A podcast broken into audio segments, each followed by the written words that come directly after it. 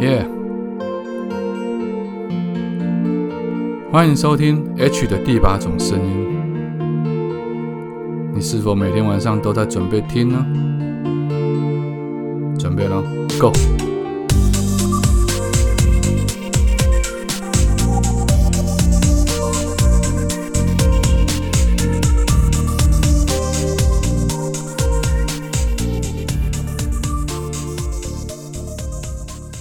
Hello，大家好，早安、午安、晚安。不知道你人在何处，不知道你现在那里是时间几点钟，所以我们用三种不同的时间问候语跟大家打声招呼。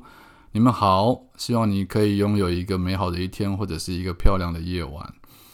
今天我们要来讲一个，在我书里面有谈到，就是关于孝顺这两个字。我说。我不认同用孝顺来当做一种情绪勒索的字眼，所以我希望用爱这个字来取代孝顺。那事实上，这个 idea 是我在很久很久以前在写某一篇两性的专栏文章里面，我提到了有几种男人不要嫁的这样的一个议题里面，我讲到了孝顺的男人不要嫁。那当初很多年前我提出这个概念的时候，大家都一听心里一惊，都会觉得说：“哇靠，你在讲什么哇锅？什么叫做孝顺的男人不要嫁？那如这样的话，如果我跟他结婚的话，是不是他也不会孝顺我的爸妈？当然，这种东西是很相对性的，就是你担心的是他会不会孝顺你的爸妈，还是你担心的是他会不会太过于孝顺他的爸妈？我觉得这东西它就是会有一个平衡点在，所以为了要让大家有一种。呃，可以警惕人心的作用，所以我总是把这些事情讲的比较 over 一点，比较极端一点，让你去理解说，如果他有下面这些镜头、这些症状的人，你最好不要选择把他们这些特质当做是他们的优点，而说啊，因为他有这样的优点，所以我想要跟他结婚。因为如此一来，到最后你就会发现，所谓的优点，到最后就是会变成你们离婚的导火线。OK。那我在这篇文章里面写的是这样子的啦，就是说很多女生都会写信或留言在我的粉丝团问我关于感情方面的问题，只不过通常他们提出的疑问大同小异，几乎都是啊男朋友劈腿了我该怎么办？啊我该怎么挽回？啊我该分手吗？啊为什么他会劈腿这类的问题大概就占了百分之九十。那我不希望自己是一个男性的背叛者，我不希望说我每天都在跟大家讲说，哎呀，这男生是其实很坏的，男生本身就是一个很烂的生物。但事实上，女生们却很容易在遇到不对的人之后，他们才来问问题。可是你要知道的是，很多时候问题本身它不是一个问题，而是最从一开始你选择的是哪一个人，这才这件事本身才是个问题。所以呢。今天我要跟大家来聊，就是说，你要结婚之前，你其实就可以选择男人的嘛。那到底有哪几种男人是我认为你们不要嫁会来的比较好？我不要讲讲交往对象，因为谈交往对象是比较，因为交往只是开心嘛。你不开心或者发现对方是烂人，那就分分手就好了，开心过就好了。但是你结婚的话，你就要还要离婚，那其实是麻烦很多。所以，我们今天讲的就是说，你在结婚前的选择，来聊聊看，有哪几种男人，我觉得是不要嫁的比较好。第一个，孝顺，完全不会忤逆父母亲的男人。我得说，我的观点通常和别人不一样的原因在于，是我不讲绝对性的东西，我讲的是你容易上当的陷阱。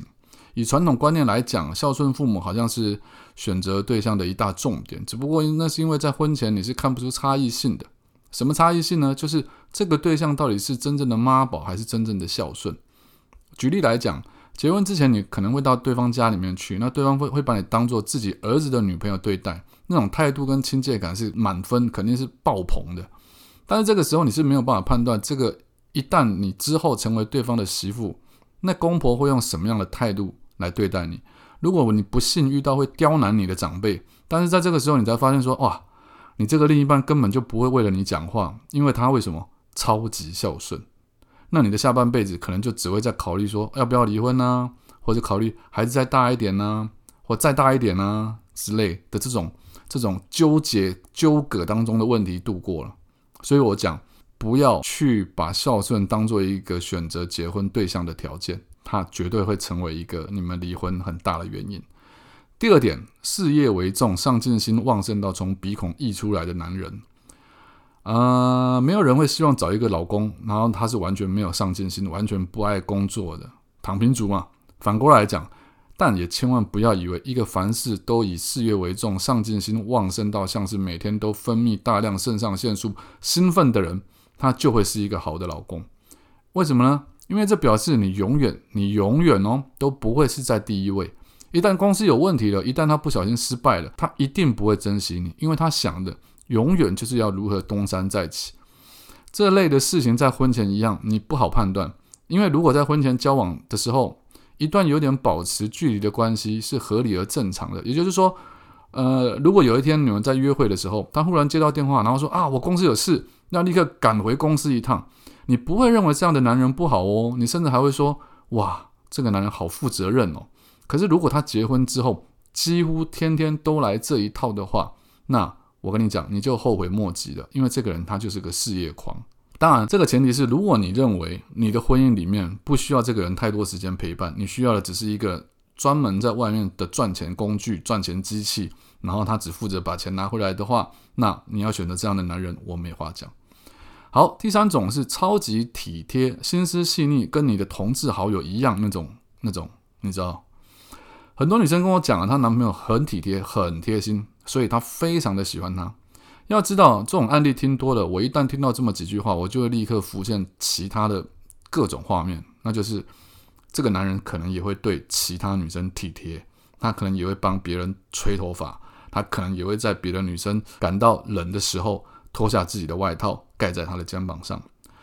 我曾经写过《开关》这么一篇短篇的小说。这《开关》的小说在讲说，男人应该在婚后就把自己的开关给关起来，就是那种荷尔蒙或者你的魅力，所有的会吸引女性的东西都要关起来。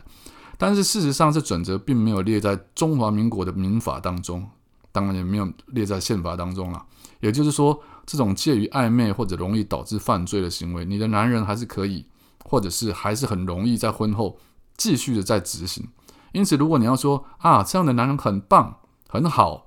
你要打死我我都没办法认同，我都说不出口。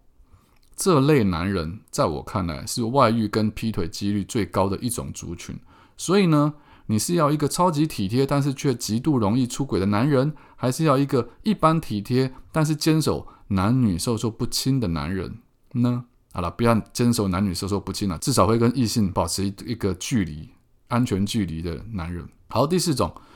重义气，好朋友一大挂，可以为了好朋友去死的那种男人。女人哦，很喜欢那种很 man 的男人。那有一种男人就是说，哇，兄弟出事了，然后他就会火速披上绿色战斗外套，然后人就不见了。在交往的时候，你一定会因为这一点而对他着迷，因为他就是会很忙很忙。他就是会对朋友很好，人缘很好，到处都有人找他吃饭、喝酒、干嘛的。甚至当有人问你说：“哎，你喜欢这个男人哪一点的时候，你你还会很娇羞的回答说：‘我我就是喜欢他对朋友超好。’殊不知这一点摊开来讲之后，就是说，其实你根本就不是被他排在心目中的第一个位置啊。要知道啊，如果把爸妈放第一位，那么你是第二位；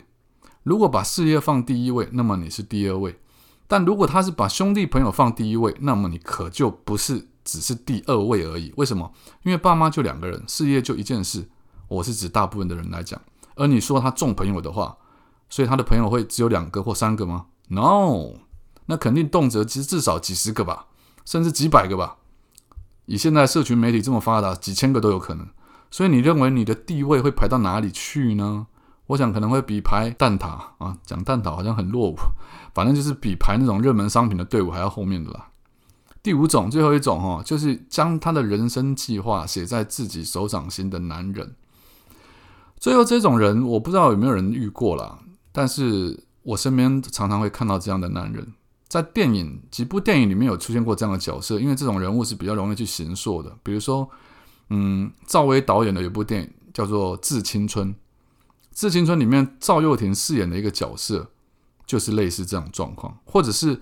啊，前一阵子我跟御姐爱在讨论的那部电影，Woody Allen 的电影《爱情决胜点》（Match Point），那个男主角也是这种这样的角色呢，很妙。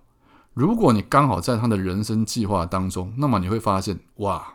你就是 Number One，你就是最重要那个女主角。至于其他事情，他都会做的恰当好处，绝对不会脱轨。But 一旦他手掌心里面的人生计划因为流手汗而开始整坨慢慢糊掉的话，你在他心里面的地位，那可就不是只有掉到第二位而已，因为他会把你迅速换角，接着你会被迫永远离开他的计划之中，然后你就会后悔当初自己的眼睛到底是因为半夜关灯后滑手机滑太多，还是因为耳朵里面长的毛竟然可以把向日葵看成了一串串香蕉？哇，这梗好老，把这么现实的恶男人看成了对人生规划完善的好男人。好，给大家做个参考跟讨论。祝福你们了，希望你们都能够做个好梦，睡个好觉。如果你还不知道我是谁的话，赶快到脸书或 IG 上面去搜寻作家 H。如果你还没有买我的新书的话，赶快上博客来去购买，是时候该大逆不道了。相信我，看完这本书之后，你的人生会有很大很大很大的改变。就这样了，拜。